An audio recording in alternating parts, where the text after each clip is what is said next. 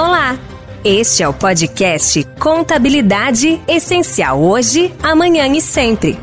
Uma iniciativa do Conselho Regional de Contabilidade do Estado de São Paulo, voltada para todos os profissionais do setor, escritórios de contabilidade e para empresas que contratam seus serviços. CRCSP Unindo ideias e vencendo desafios.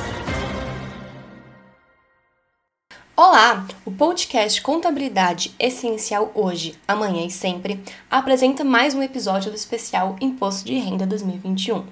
Semanalmente, as principais dúvidas do imposto de renda serão esclarecidas por nossos conselheiros, ajudando você a se inteirar dos assuntos referentes à declaração. Quem contratou empréstimo bancário em 2020 ou ganhou prêmios de loterias, concursos e sorteios pode ficar na dúvida se deve incluir essas dívidas e rendimentos na prestação de contas anual com a Receita Federal. Afinal, quem fez um empréstimo no banco em 2020 deve ou não declarar este valor? Com a resposta, a conselheira do Conselho Regional de Contabilidade do Estado de São Paulo, Flávia Augusto. É, os empréstimos bancários também devem ser incluídos é, na declaração de imposto de renda. deve ser informado em dívidas e ônus é, os valores existentes tá, em, em 2020. Porém, é, tem uma dispensa em relação aos valores existentes em 31 de 12 de 2020.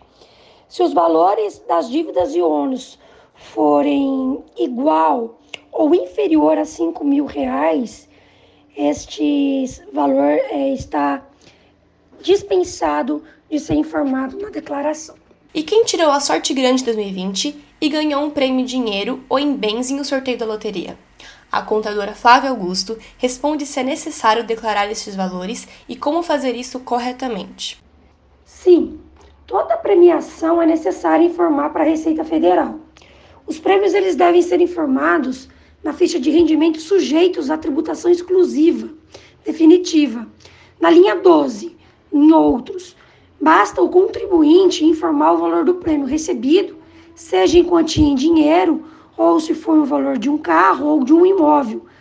A fonte pagadora, ela também entregará o informe à Receita especificando que pagou esse prêmio ao contribuinte. Então, como a Receita cruza essas informações, não não adianta tentar esconder os prêmios recebidos. Importante é alertar o contribuinte também que esses bens recebidos devem ser informados na fichas de bens e direitos. O prazo de entrega do imposto de renda começou no dia 1 de março e vai até o dia 30 de abril. Tire suas dúvidas sobre imposto de renda de 2021 aqui no podcast do CRCSP. Até a próxima! CRCSP unindo ideias e vencendo desafios.